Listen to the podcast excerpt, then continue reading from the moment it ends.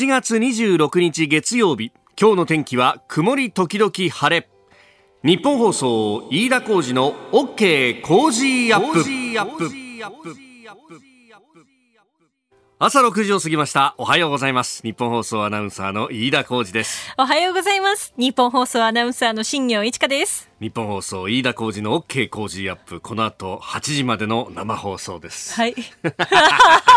ニヤニヤしてますね。飯田さん。いつもタイトルコールを言うのが今日ちょっと遅れたんですけれども、えー、ほんの一瞬遅れたんですが、えー、私タイトルコールはちゃんと口には出してたんです出してましたね。ところがマイクのスイッチがオンになってなかったんですよ。そのカフって言われるレバーみたいなのがあるんですけどそれをこう自分で上げてね喋、ね、り出すはずなんですけど上げずに飯田さん喋ってて もう今あのスタジオの外のスタッフ一度こけたっていう。あれっていう。お前ど素人か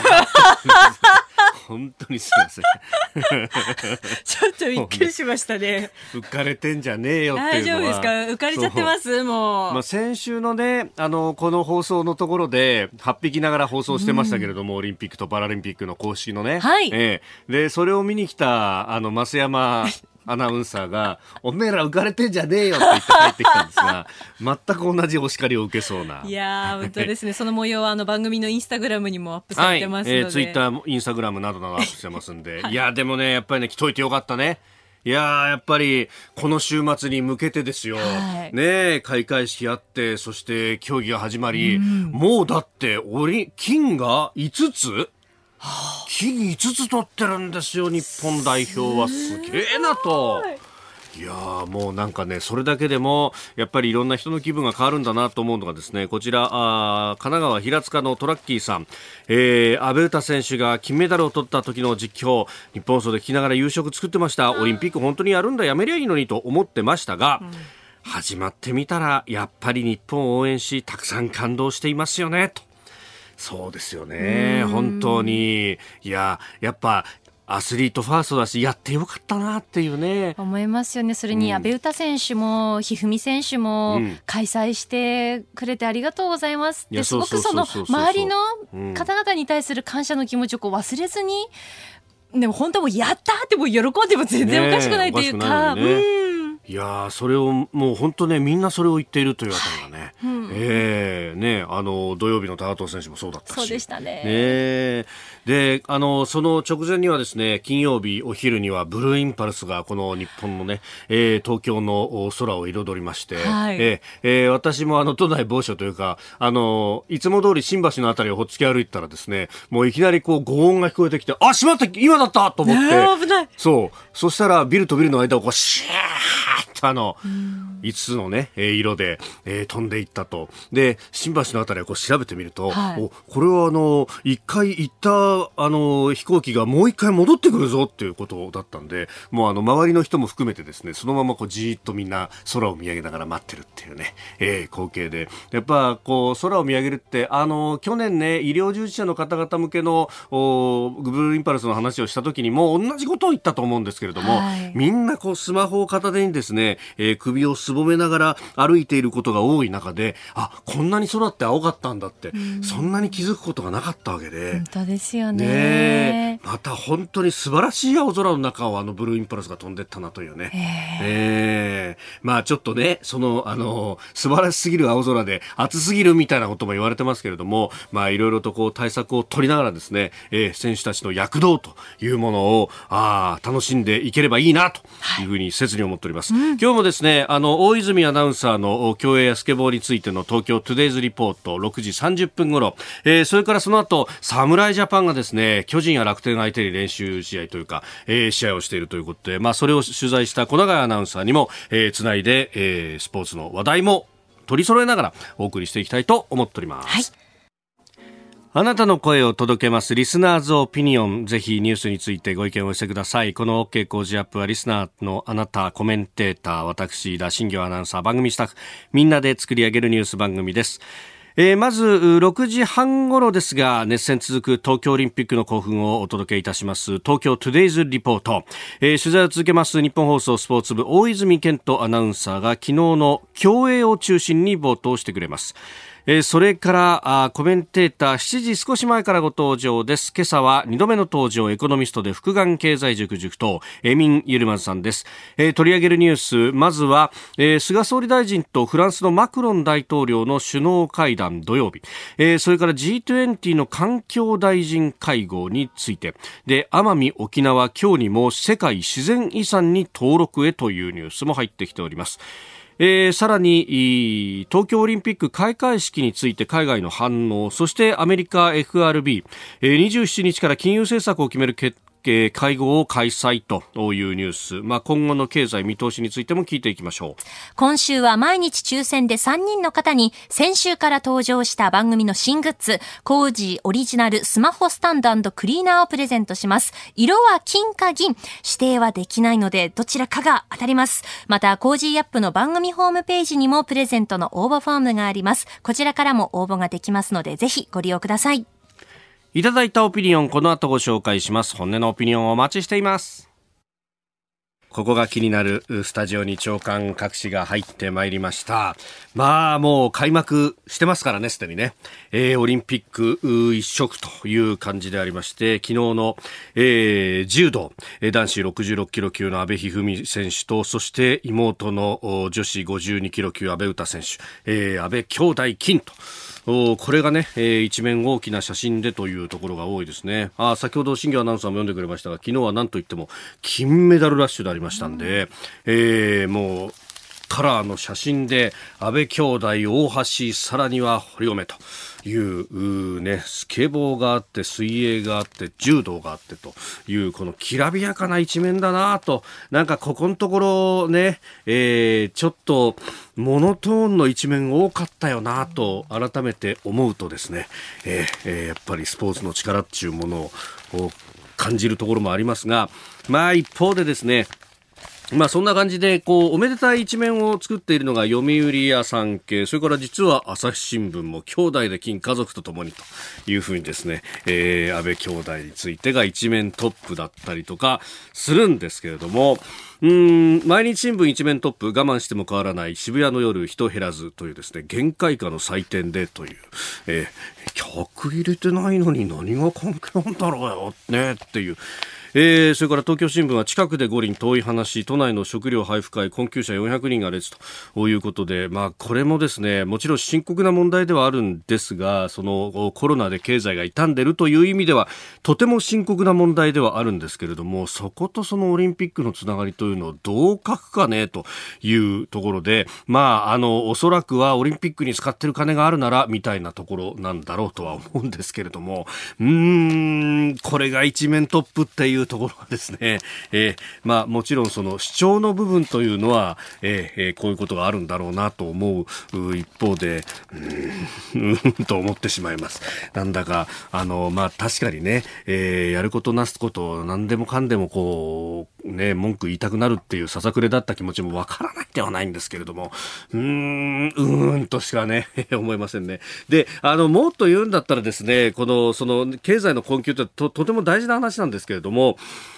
うんだったらここを突っ込まなきゃいけないだろうと思うのがですね読売新聞が実は一面の方のところにしれっと載せてるんです。予算繰越金30兆円超昨年度補正続き過去最大っていうですね、えー、記事がありまして。まあ確かにあの補正予算かなり積んだということがあってそれが使い残している部分が多いと、えー、いうことは言われているんですが、えー、これがですね30兆円あるんだからこれあの一面はですね補正続き過去最大としか書いてないんですけれども、これ2名続くと書いてるんですよ。で、2名続くで、えー、何が書かれているかというと、えー、歳出増圧力強まる恐れ、財政再建へ正常化焦点ということで、繰り越しがこんなにあるんだから、新たに予算を作らなくってもできるでしょうというようなことを案に言いたいと。案に言いたいというかですね、ように言いたいところもあって、えー、わざわざ慶応大の先生を呼んできてですね、繰越金を有効活用し、歳出の拡大につながる補正予算はできるだけ抑制すべきだというふうにこうして指摘をしているということで。いや、もちろんですね、繰越金があるんだったら、それ、あのー、とっとと使うなりしてくれればいいだろうと、こういうところはあるんです。で、えー、繰越金が多かったのは、あの、無利子無担保融資を行う官民の金融機関の資金繰り支援の予算ということで、これが6.4兆円ほど残っているということなんですね。で、あれば、それをこう、これから先もガンガン使ってもらって、えー、やればいいなと。それから、あの、地方への、地方創生臨時交付金、これは、あの、コロナ対応で、えーえー、時短要請だとか休業要請に応じたお店に対して、ね、支援金を出すということの目的で、えー、つけた予算なんですけれども、えー、これはですね都道府県が担う給付作業が追いつかなかったということでいや追いつかないんだったらどんどんやってくれよっていう話でもあるので、まあ、この辺はですねその今、今からでも遅くないんで、どんどんやってくれっていうしか、こう、ないというところ。まあ、それから、あの、医療機関向けにね、えー、コロナ患者を受け入れたら、えー、必要な費用を出すよっていう緊急包括支援交付金というものも1.5兆円ほど残っているということであります。まあ、あるいは、GoTo トラベルの予算もまだ残っているということで、まあ、この辺はですね、もう感染の予防と、だからワクチンの接種と、おもうね、込み込みでワクチンの接種が進んでくれば当然ながらこの予算だって使えるようになっていくんだから、え、えー、まあその接種率だとかを見ながらですね、積極的に使っていけばいいじゃないかという話と、そうであっても足りないところであったりとか、この先の需要の創出っていうのはやっぱり補正は必要だと思うんですけれども、えー、諸外国はそうやって経済を浮揚させているところがあるんですが、このままだと日本だけが遅れてしまうと。まあこれに対してですね、飯田はバスに乗り遅れるな論を言ってるんだみたいな批判をする人もいるんですですが、いや、ここはバスに乗り遅れて、日本だけが貧しくなっていいんですかっていう話で、過去にそれをやってリーマンショックからの立ち上がりで最も遅れて、えー、若い人たちと、えー、シングルマザーなどはですね、えー、要するにもともと苦境に陥ってる人がますます苦境に陥るようなことをして、本当にいいんですかと。まあ、それをですね、なんかあの、先週のこうバスに乗り遅れるな論と、こう比較をしてですね、危ないことを言ってるみたいなのっていうのは、本本質を見誤ってるとしか私は思えないんですけれども、どうでしょうか？えー、ご意見お待ちしてます。COZY 北工事アットマーク 1242.com です。東京トゥデイズリポート、えー、昨日は柔道男子66キロ級阿部一二三選手女子52キロ級阿部詩選手兄弟で同日金メダルの快挙。でさらにですね、えー、スケートボード男子ストリートでは堀米雄斗選手が金メダル、えー、今回からの新競技初代王者となりました。さあ、この時間ですね、東京2020オリンピックレポーターの大泉健人アナウンサーが伝えてくれるのは競泳であります。競泳は昨日女子400メートル個人メドレーで大橋悠依選手が金メダルを獲得しております。では読んでみましょう。大泉さん。はい、おはようございます。おはようございます。これ見たの？や、これ現地で見てきたんですよ。マジかいいないや、本当に素晴らしい瞬間でしたね。だよねまあ、この大橋選手もそうなんですけど、今回は結構私メダル獲得の瞬間に立ち会えていて、何を？坂藤選手、渡名喜選手、そして堀米選手、それにはこの大橋選手と、4回もメダル獲得の瞬間を生で見ることができてるんですよ。すごいじゃん。なんと。結構持ってるんですよね、今回。ちょっと待った。まだか大会始まって3日目だからね、あんたね。持ってるとか。まあ、この調子で頼むよ、じゃあ。ねたくさんの。今後も期待してください。ねえ。行くところにはメダルが出るんじゃないかと。朝からドヤ顔で。さあ、どんな表情でしたか、大橋選手含めて。あの、まずレースが始まる前は、うんまあ、マスクを取った瞬間は緊張してるのかなと思いきや、そこまで緊張も感じられなかったんですよね。どちらかというと柔らかい表情で、で、台に上がった時もリラックスしているような印象を受けました。で、えー、まあ、レースがいざ始まって、はい、で、結構バタフライ、えー、最初バタフライでしたけ？ど、いいスタート切ったなと思って、で、その後得意の背泳ぎで突き放し、平泳ぎでも突き放し、で、結構クロールに入るまで、はい差があったじゃないですか。そうですね。体一つ以上分の差をつけて、うん、我々報道陣も見ていたんですけど、さすがにこれ、勝っただろうと、うん、大丈夫だろうと言ってたんですけど、ただ前日、はい、瀬戸大也選手が、最後大きくリードしてまくられたってシーンがあったので、自由形ね。自由形失速したそれが少しよぎった部分があったんですよね。で実際に最後クロールで、うんあの大きくアメリカの選手に差を詰められた確かにねで、ちょっとかなり心配したんですけど、うんうんうんでも最後はやってくれるだろうということで、うんそのままあの逃げ切って、なるほど。で思わず我々報道陣も、ええこの最後、ゴールした瞬間は、うん日本人のあの記者の方で一緒に行ったんですけど、うんもうあのエアハイタッチを思いっきり しそりゃてしまいましたね。それぐらい素晴らしいでしたね。さあ、はい。今日はどこ取材しますか？あ今日はですね、うんえーこの後横浜スタジアムのソフトボール、お日本対アメリカ戦におー行ってこよ。かなと思ってます。なるほど。これもね、はいもうメダルはこれでいけるんじゃないかと確定してるし、うんあとは色だもんね。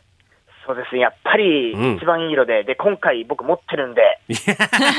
何度も言うんじゃないよ、本当に。期待しております。どうもありがとうございました。ありがとうございまし気をつけてた。えー、ということで、大泉健人アナウンサーとつなぎました。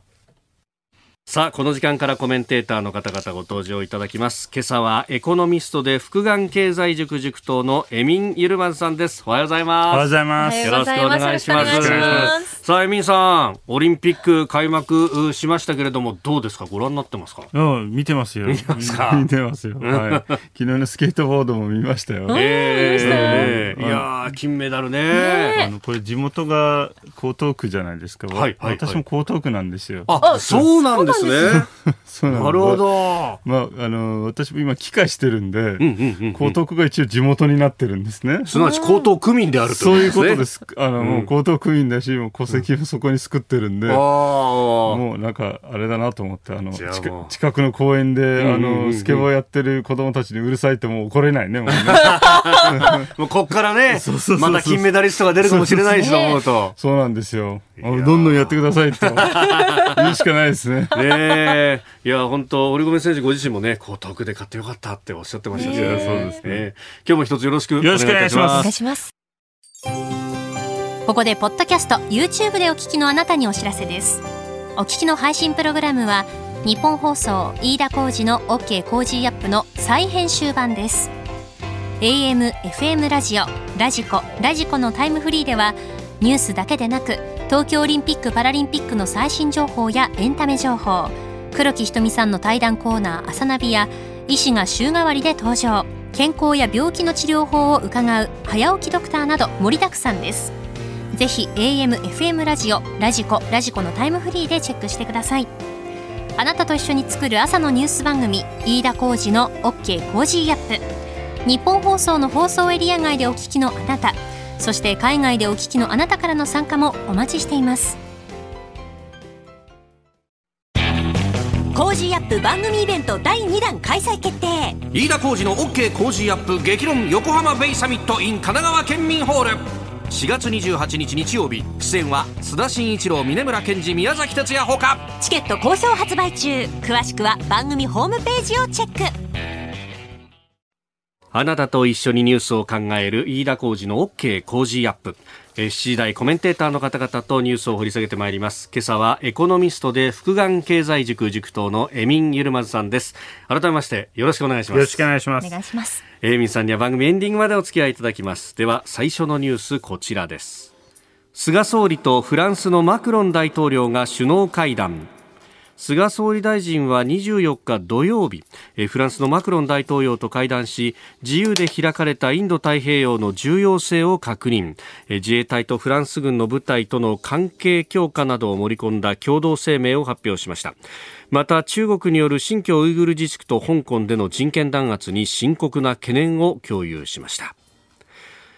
えー金曜日の東京オリンピック開会式に、まあ、マクロンさんも来ていたといわゆるオリンピック外交というところでありますが1時間半、えー昼食会を含めてうん結構いろいろ話したみたいですね。そうですね、まあ、今回唯一ね来て来てくれたあの首脳さんですから、他は皆さん来てないわけですから、はい、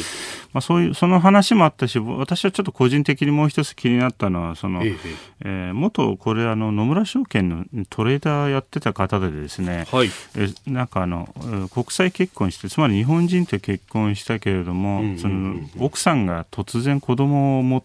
ってで家出て行ってその後離婚したけど子供の顔は見せてくれないと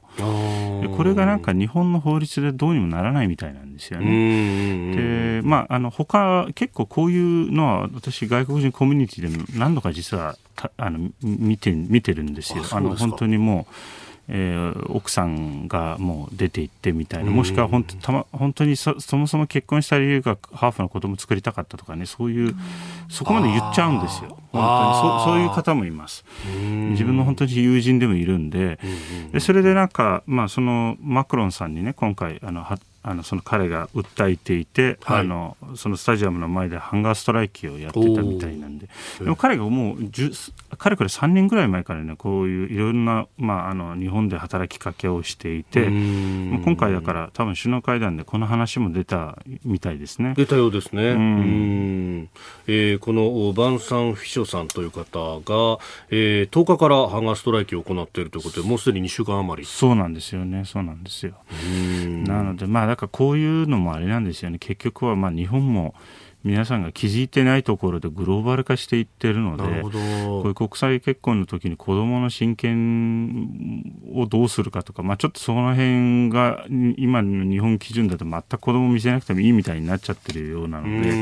まあ、そこはなんとか多分国際基準に持っていく、えー、必要があるのかなという気はしますね。本当よりますます日本がこれから国際金融センターになるわけですしね、はい、こういう人材がたくさん来るわけですから。うんここのその、ね、あの議論として日本はあの単独親権ということで離婚した場合はまあどちらかの親と子供が暮らす形になって、そして、えー、面会交流を、まあ、認められない場合もあると、でフランスは共同親権の形で、まあ、一定のね、うん、期間あの例えば平日母親と過ごして週末は父親とみたいな、ね、まあ、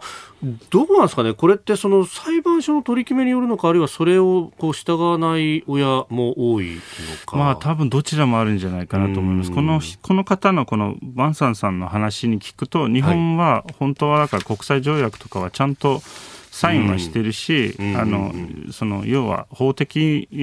まあ、インフラみたいなものがあるんだけれども、はい、実際実行されてないって言ってるんですよね。まあ、要は実行の問題、考え方の問題。はいえー、というところがあるので、その辺はだから特に外国人だとおそらくもうほとんどその立場が弱いんで、もう完全に見せてくれなくてもなんともならないみたいな状況になってるんですよね。でそうですよね。で、ここをこうどう、まあ、法律を守らせるのかという話。で、これやっぱ個別具体的な話がいっぱい出てきてしまって、で、それがある意味こう、こうね、えー、冷静な議論にできないところもあって、一方でその共同親権を認めたりなんかすると DV の親が家に乗り込んできて、ね、子供をまたボコボコにするじゃないかみたいな議論にもなっちゃうので、まあそうですよね、まあ、だから日本割とだから子供を守ろうとしてるっていうのは分かるんですよ、これはあの日本側からしてみるとですね。はい。あのまあ、この方は多分いい方なんでしょうけど、まあ、その逆はい、逆に悪いケースもあるんでね、今度、子供を持って、外国に持って連れて行っちゃって、全く奥さんに顔を見せないとかね、っていうもんこともなきにしもあらずですから、したがってだから、まあ難しい問題だと思うんですけど、ただこれもあれなんですよ、結局はやっぱりグローバル化の一環なんですよね、こういう人たちが、まあ、日本に来てるわけですし、日本人も。外国人で結構結婚してる人がたくさんいるんですよ。日本人の男の方が多いんですよ、実は外国人と結婚してる、あの、確率としてね。ということもあるんで、まあ、ぜひこの辺りもやっぱりね、考えないといけないといけないかなと。うん。えー、まずは菅総理とフランスマクロン大統領首脳会談についてでした。今朝のコメンテーターはエコノミストで福眼経済塾塾頭のエミン・ユルマンさんです。えではこの時間取り上げるニュースはこちらです。G20 環境大臣会合海洋プラスチックごみの削減などを議論20の国と地域が参加する G20 環境大臣会合がイタリア・ナポリで開催され海洋プラスチックごみを削減するため議論していく共同声明を採択しました。一方23日に開催された G20 気候エネルギー大臣会合では各国が脱炭素について努力を表明したものの目標時期に関しての合意に達しませんでした。日本からは小泉環境大臣が出席しております。まあ、海洋プラスチックごみだとか CO2 の削減だとかというね、えー、ね。ところでありますが。まあ、大きい、まあ、あの流れと流れがこういわゆる脱炭素に向かっているのは分かるんですけど、なんか最近の EU のこの電気自動車規制、はい、EV 規制なんかを見ると、はい、なんかどうもちょっと政治的な意図も実は感じていて、なんか日本の自動車メーカーを潰そうとしてるんじゃないかって気がしてならないんですよね、はい、欧州市場でのね。えー、でこの辺りは、まあ、あのその電気自動車自体はいいかもしれないですけど、まあ、未だにまだそのいわゆる全部すべての問題が解決したわけじゃないしその、はい、充電いわゆる充電ステーションみたいなのがあるわけじゃないし最近あのいわゆるその充電する場所がないから移動式の、はい充電器、あのでこれがね今度ガソリンとかディーゼルで動いてるんですよ。発電機なんです発電機を使ってと。そういうことです。これでも本末転倒じゃないですか。なんかね。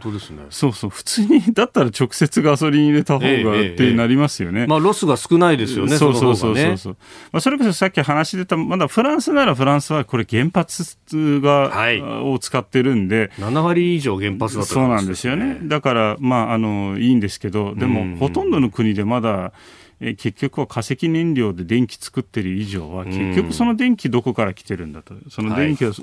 い、その無から生まれてるわけではないので、なんかそういった問題をちょっと無視しがちで、どっちかっていうと、これ、ちょっと政治的な思惑でですね、今までにあのいわゆる自動車産業を引っ張ってきた、はい、なんか日本とかドイツとかに対するちょっとこう、なんか政治的な、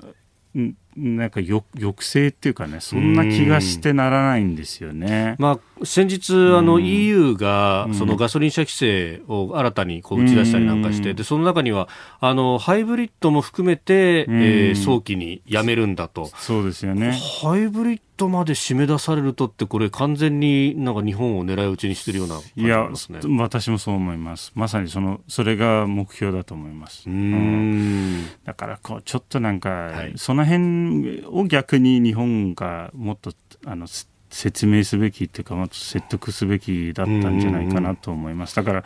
なんか単純にこう、今、乗っかってるっていうかですね、はい、このレトリック、この流れっていうかですね、えー、もうちょっと、なんか日本の自動車メーカーのことを考えてほしいですよね。うん、何かこう国際合意だから仕方がないんだみたいなね、口ぶりだったりもしますいや、それはちょっと違うと思いますよ。明らかにあの日本がある意味、ここ30年間で唯一他国のリードを許さなかった部門なんですよ、自動車ってね、結局は人が乗るんで、はい、あの安心安全が一番で、まあ、そこはやっぱり日本を追い抜くことはできなかったわけ。中国にしろですね、あの他の周辺国にしろ。はい、となるとこれを口実に日本の自動車産業を潰されたら相当な日本経済にとって打撃になりますからこれはちょっとなんか。もっと訴えてほしいですね。うん、まあね、あのトヨタ自動車などはもう先手を打つような形で EV だけじゃなくて水素エンジンの車などをね打ち出して、しかもそれをこうレースで走らせてみせて、そうですね。えー、で豊田会長自らハンドルを握るようなこともあったりなんかすると、これまあガソリンがダメなら次は水素だっていうふうにね、もう舵を切ってるわけですかね。いや、それはどっちかというとですね、水素もが、うん、あのいあの自動いわゆる普通の EV も同時に存在するんじゃないかなと思ってて、はい、同時まあ、いわゆる同時進行で、はい、というのはこれ実は同じことを韓国の現代自動車もやってるんですよ。相当あのいわゆる水素に力入れてて、えー、でその理由っていうのはですね、はい、あの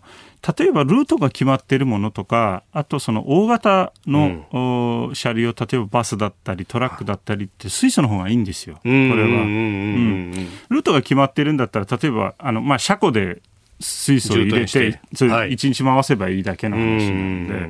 むしろだから、あのその、えー、EV よりもああいう大型のもの、はい、業務用のものっていうのは水素の方が向いてるんで、これ多分同同時進行させないといけないと思います。なるほど。うん、まあ、街乗りのような、それほど航続距離も長くなく、うん、で、かつトルクが必要ないようなものであれば EV でやりと。そうですね。うん。まあ、重いものを運ぶっていうのは、まあ、まだまだその電気モーターだときついっていうような話はありますもんね。まあ、でああと、まあ、基本的にだから EV っていうのは、はい、あのババッテリーをにタイヤがついたようなもんなんですよね。結局ほとんどバッテリーなんですよ。で、それがまだ小さい車はいいんだけど、大きい大型トラック、バッテリーだらけになっちゃいますよね。確かにそうですね。でその重さに耐えかねる そうそうそうそうそう。だったら水素がいいいいですよね、そういうものはね。ガソリンのように動ける。うん。えー、そしてもう一つ用意しているニュース、こちらです。奄美、沖縄、今日にも世界自然遺産へ登録へ。現在開催されている世界世界遺産委員会で今日26日にも沖縄奄美沖縄の世界自然遺産への登録が決定する見込みです。登録を目指しているのは奄美大島徳之島沖縄島北部及び西表島と独自の進化を遂げた貴重な生物など生物の多様性が評価されております。えー、奄美沖縄世界遺産登録へということであります。今回オンラインで開催2年分の審査が行われるということで、まあ、コロナで延長されていた分をやるんだとあなるほどね、はい、そうなんですよね。これ、うん、あのまあ一つだから私がこの前ニュースで読んで気になったのがこの、はい、まあなんか奄美大島でも、なんか野良猫が増えて、うんうん、そのなんかそその島でしかないいわゆる、ええ生態系をまあ、あのハンティングしてるんでね、猫だからね、もうクロウサギを食べたりとかですね、はい、それと絶滅危惧に追いやる危険性があると。いう、まあ、あの同じ問題が、まあ、西表は、西表山猫っていうのがいて、ね、でも、あの外から猫を持ち込んじゃうと今度あのそこのほら猫とあのもしかしたらなんかこう縄張り争いだとか。そうそう子供作ったりとかしてそういう遺伝子が ちょっと混ざっちゃうじゃないですか。だからまあ私すごい猫好きなんで、ええ、あの、え、そうなるとこれはもうちょっとこう、ね、猫をオーストラリアとかだとね本当にあの野良猫を殺してるんですよこれはね。あなるほど。日本の場合はちょっと小笠原とかだとあの猫をあのボランティアが捕まえて東京に連れてきて、あの虚勢して、ちゃんと面倒見たりしてるんですけど、はい、この奄美だと鹿児島になるんでなんか鹿児島じゃそれができないみたいで多分結局保健所送りになって殺処分されてるんですよね。まあ、ちょっとこの猫ちゃんも大事にしながらでもこの自然大事にしないとね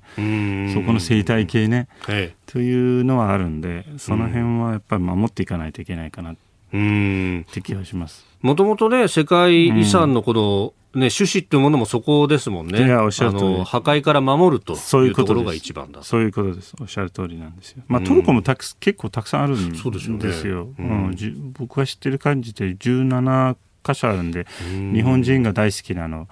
カッパドキアのね、はい。えー、そのもう全部世界遺産だしイスタンブールはイスタンブールの歴史地区は世界遺産だし、えー、あのまあ、私も実際自分の実家がそこにあるので。そうそう。なのであの、うんうん、まあ、それはよくわかります、うん、まあ、きちっとね保護しつつだからね観光で目玉だとかなるけどもそれだけじゃなくてどこですね。ですよね。そうなんですよその観光云々はもちろん大事なんですけどそれよりもやっぱり守らないとねそこはね。そういうあの宝物ってことなんですよね、その自然が残してくれたね。うん。コージーアップ番組イベント第2弾開催決定。飯田浩司の OK コージーアップ激論横浜ベイサミット in 神奈川県民ホール4月28日日曜日出演は青山茂春飯田康之小泉優ほか。チケット好評発売中。詳しくは番組ホームページをチェック。続いて教えてニュースキーワードです。東京オリンピック開会式海外の反応先週金曜23日の夜無観客の国立競技場で行われた東京オリンピック開会式。海外ではどのように受け止められたのか。え今日のコメンテーターエミン・ユルマズさんに聞いていきます。えー、日本はもちろん海外でもねその様子が報じられていろんな見方がありますけれどもまずエミさん、どうご覧になりましたか、まあ、これはだから、海外でも実は賛否両論だったんですよ。まあ、一つはだから、あのまあ、これはまあ、2億人の感染者と400万人以上に死者を出したパンデミックの後の大会なので、はい、まあ、あの、あんまり派手にやらなくて、日本的で、より、まあ、ミニマリストにね、やってよかったんじゃないかという見方があるのと同時に、ちょっとなんかやっぱ物足りないっていう見方も正直あったんで、まあ、海外も結構賛否両論だったんですよね。ただまあ、あの、私がいつも思うのは、はい、そのオリンピックっていうのはもちろんその開催国にとって重要だし、まあ、メダル、あの上位の争いとかをしている国にとって、まあ、重要なんですけど世界って200近く国があってですね、オリンピックでもなければその人たちが自分の存在を世界にアピールするステージがないんですよね。であの選手のあの登場ねあの、はい、あのにあの入場行進を。皆さん見てですね、本当になんか衣装も色とりどりだし、こんな国あったんだって思った方たくさんいますよね。あのあの上半身裸のあのトンガのね、選手とかね、バナーツの選手とかですね。ええー、あの騎手のね、ね人の、こう、なんとも、て、てかてかしてて。ね、そうなんですよね。すごい筋肉だなと。私これを見てですね、隣の新業アナウンサー、ものすごく筋肉好きなんで、ああれはどう見てて、すごかったでしょ。食い入るように見ちゃいましたやっぱり。選手村来たくなりました？いやもう、間近で見たかったなって思っちゃいましたよね。間近で見たかったな確かにね。待ち伏せするしかないですね。いや、でもすごいね、あの、様々やっぱりみんな工夫を凝らしてっていうところありました、ね、いや、そうなんですよ。だから、あの、その人たちが主役なんでね、ある意味ね。で、世界の、その、他で自分の、まあ、存在をアピールできない、まあ、メダル取れないかもしれないけど、でもそこでなんか自分の国をね、はい、自分のあの国旗をこう誇り高く持って世界にアピールする、そういう素晴らしいステージだってことを忘れないでおきたいですよね、本当に。だから、まあ、海外式がどうだったとかですね、はい。まあ、いろいろあとはもちろんたくさん問題がありますけれども、まあ、そそういうのもちょっと。もうもう始まってるわけですからそういうのはちょっと置いといてこれぜひみんなにエンジョイしてほしいね。こういう、まあ、ある意味本当にお祭りですよね4年に1回ぐらいの世界のね。うん、確かに私もあののっけのところちょっと子供と見てたんですがそれこそ国旗に反応子供が反応したりしてですねよくこんな国知ってるねみたいなですよね。やっぱね、うん、あのこういうきっかけでいろいろ覚えてっていうのはね。そうですよね。まあ、今回だからあとはあの割とだから、まあゲ、ゲームとかね、はい、ちょっと日本の,、まあそのアニメとかをねね。テーマにした、まあ、ドラクエの音楽とかも流れてたわけだし、まあ、そういうのって割とどっちかっていうとミレニアル世代以降より、まあ、ミレニアル世代より、まあ、若い、え人たちは、まあ、記憶に新しいっていうかですねみんな知ってますからね、うん、ある意味ね。ね。うん。まあ、まあ、今後もますます日本のソフトパワーになるのかなって気はしました。あ、うん、確かにあの入場行進は、ね、ドラクエの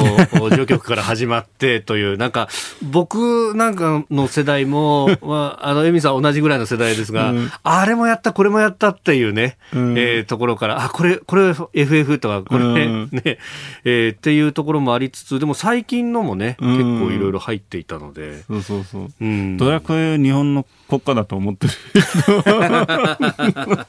なるほど。いるみたいですよ。なんか、なんかそういう行進曲みたいだしな、なんか、うん、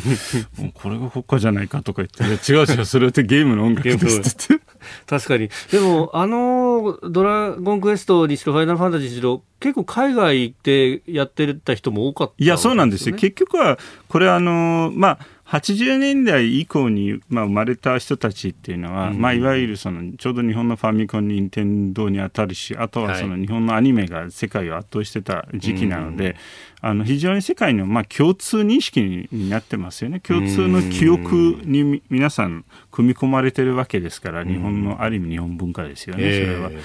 えー、なのでその意味では確かにもう日本のコンテンツで育った世代なんですよ今の。そのミレニアル世代でその次の Z ジェネレーションは、うん、それはぜひ皆さんこれ日本のソフトパワーになると思います確かにね、うん、日本人としても再認識するところ、ね、いやそうなんです。そうなんです。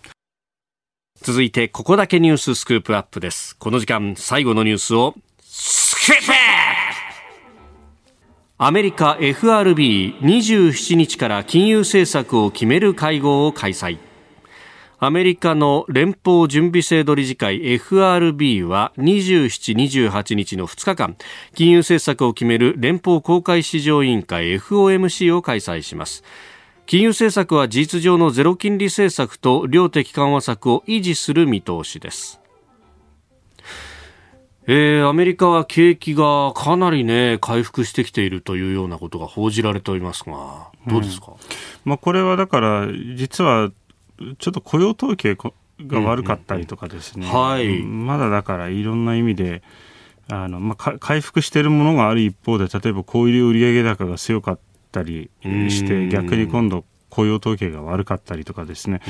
通常より弱かったりしているので、まあ、つまりで、相場がそれにどう反応しているかというと、これ、強い数字が出るとネガティブに反応して、ほうほうほう。で弱い数字が出るとポジティブに反応するんです、上がるんですよ。ででその理由は、はい、強い数字が出ると、もう景気が回復したから、もう FRB が、緩和を続けないっていう見方が強くなるし、弱い数字が出ると、今度はそれ緩和継続だっていう、もう真逆のことが今起きていて、もう完全にこう緩和に依存した状態になってるんですよね、相場としてはね。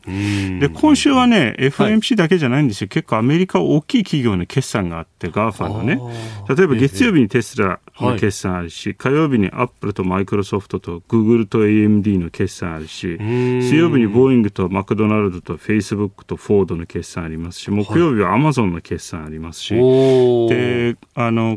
アメリカ今債務上限の問題もあってですね、はい、デッドシーリングですね、それも今週中にやらなきゃいけないって、今週相当、なるほど。そう、なんかいろんなイベントが盛りだくさんですよ、あの相場にとってはね。うんうん、債務上限、これ以上、こう、まあ、あの国債発行して政府からお金を出すっていうのができづらくなってくるぞっていう、財政の崖なんて言われますけれどそういうことですね。だから、まあ、あの、まあ、可能性は低いけど、あの、例えばアメリカ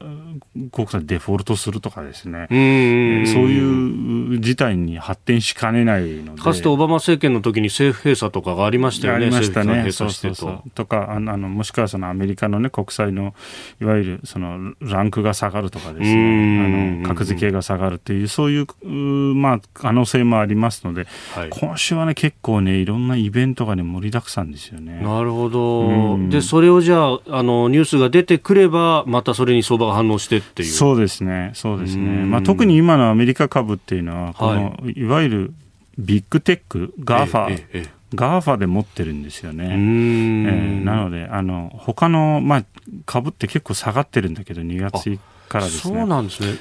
そうなんですよ。なんかあのダウ平均などを見ると、もう史上最高値圏みたいなことをずっとやってますけど、いや、そうなんですけど、これ、指数はね、上がってるんだけど、あの S&P500 もナスダックも指数は最高値更新してるのに、実はですね、はい、これ、あの50日移動平均線を超えてる株の割合って今、半分以下なんですよ。あそうなんですね。ということは、半分以上の銘柄が、指数の中の銘柄が、もう実は2月からずっと調整して下げトレンドに入ってるんですね。じゃあなんで指数下がらないかっていうと、まさに GAFA なんですよ。はい、あの、アップル、アマゾン、あの、フェイスブック、マイクロソフトを中心にですね、うんうん、まあ今、ファットマン G って言ってるんですけどね、 FATMAN G。フェイスブック、アップル、うん、テスラ、マイクロソフト、アマゾン、ネットフリックス、G はグーグルですね。ファットマン G、デブッチおじさん。全部確かに聞いたことのある会社名ばっかりで、ね、こういうのが大体これで持ってるようなもんなんですよね。そう。でそれも結構 FRB 頼み。結局日本は今年の高値から10%以上調整したんです株価。日経平均はね。そうですね、うん、はい。でその最大の理由は私は日銀が買わなくなったからだと思うんです。なるほど。うんだから結局は日銀が上値を買わないと、値傘株下がるんですよ。はい、あのまあ、今までそう、いわゆる日本も結構、その乖離があって、相場を引っ張ってたのは、そのソフトバンクだったり、ファストリテイリングだったりね、はい、そういう、まあ、ファナックとか値傘株あったんだけど、はい、結局、日銀が買わなくなると、ね、値傘株がぐっと下がるんですよ。多分アメリカも FRB が何らかのテーパリングを示唆すれば、はい。まあ、テーパリングっていうのは、つまり購入する資産の規模を縮小する、うん、今すぐじゃなくても、そのなんかスケジュールを見せるとかですね、はい、なればこれはちょっと売りにつながる可能性ありますね。うん、まあ、そんなドラスティックになんか引き締めやるとは思えないんですけど、ええまあでも何らかのこれテーパリングでも示唆しないといけない、もう時期的にはそうなんですよ。これあの、あのインフレの数字が強く出てきてるんでね。あの月次だとインフレ率5%とかそのぐらい出てきてますよね。そうなんです。そうなんです。まあこれあの FRB が一時的だって言っていて、言ってますね。はい、まあ一時的かもしれないですけど、もちろん世の中すべて一時的です。私たちの存在もこの宇宙で一時的なんでね。あのその一時的がどれぐらい続くのかっていうのがポイントなんですよ。1年続くのか、半年続くのか、3か月続くのか。最初はなんかすぐ終わるみたいなこと言ってたのは、最近になってもしかしたらこれちょっともうちょっと長引くかもしれないみたいな。ことを言い出しているので、まあちょっとパウエルさんのね、次、また、あの、じあのもう人気ももうすぐ終わるんで。なるほど、再選があるかどうかっていうとそうなんですよね。まあ要は相場の、はい、クラッシュを起こしたくない気持ちはわかるんですけど、永遠に緩和できないですからね。うん。日本ももう、ある意味テーパリングですよ、あれは。日銀買わなくなっているってことは、ある意味引き締めなんですよ、あれは。うん、あの日本に限らずいろんなところが今やってるわけだし、特に新興国はやっぱりそのインフレを懸念してですね、はい、メキシコもチェコもロシアもブラジルもトルコも利上げしたんでね、うんもうオーストラリアもそうなんです。だからあのなので、もう世界的にはもうちょっと引き締めに今向かっているような感じはします。うん。これね、かつてはステルステーパリングなんていう言葉があったりして、隠れてこう実はは引き締めをやってるんだぞみたいなのが、これ、だんだん表に出てくると、表の相場にも影響がそうですね、まあ、これ、今、リバースリレポやってるんですよね、このリバースレポペイをやっていて、まあ、リバースレポっていうのはあの、銀行が持っている余った資金を、まあ、はいいあのオーバーナイトであのその短期的に FRB に預けてでその FRB からその担保の国債をもらうっていうですね、はい、ことをやってるんですよね。つまり、まあ、あの銀行システムそのものに今、キャッシュが有り余ってて、どうしようもなくなってるんですよ、置くとこがなくてですね。えー、ということもあるんで、まあ、それはステルステーパリングではないけれども、でも緩和でもないんですよね。はい、だからまあ、資金をこう、吸い上げるという意味では、短期的にせよ。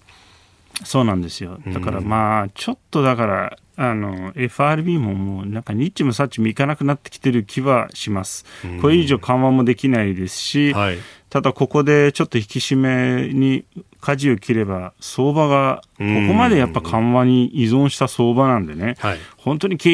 悪いマクロ指標が出ると株が上がるっていう、普通、本当ありえないことが起きてるんで、これはだからど、もうどこで彼らが見切りをつけるのか分かりませんが、今回はちょっと注目ですね、まあ、決算もあるんでね、これもちょっと、うん、今週はちょっと山になるかもしれないそうですね、山に一つの山になる可能性あります。うんえー、アメリカの FRB の連邦公開市場委員会の話から、まあ、今週の見通し、そしてその先というところをお話しいただきました。えー、このコーナー含めて、ポッドキャスト、YouTube、ラジコ、タイムフリーでも配信していきます。番組ホームページご覧ください。今朝もポッドキャスト YouTube でご愛聴いただきましてありがとうございました。飯田浩二の OK コージーアップ東京有楽町日本放送で月曜日から金曜日朝6時から8時まで生放送でお送りしています。番組ホームページでは登場いただくコメンテーターのラインナップや放送内容の原稿化された記事など情報盛りだくさんです。また公式ツイッターでも最新情報を配信中。さらにインスタグラムではスタジオで撮影した写真などもアップしています。ぜひチェックしてください。そしてもう一つ飯田浩二アナウンサーの「夕刊富士」で毎週火曜日に連載中の飯田浩二のそこまで言うかこちらもぜひご覧になってみてください。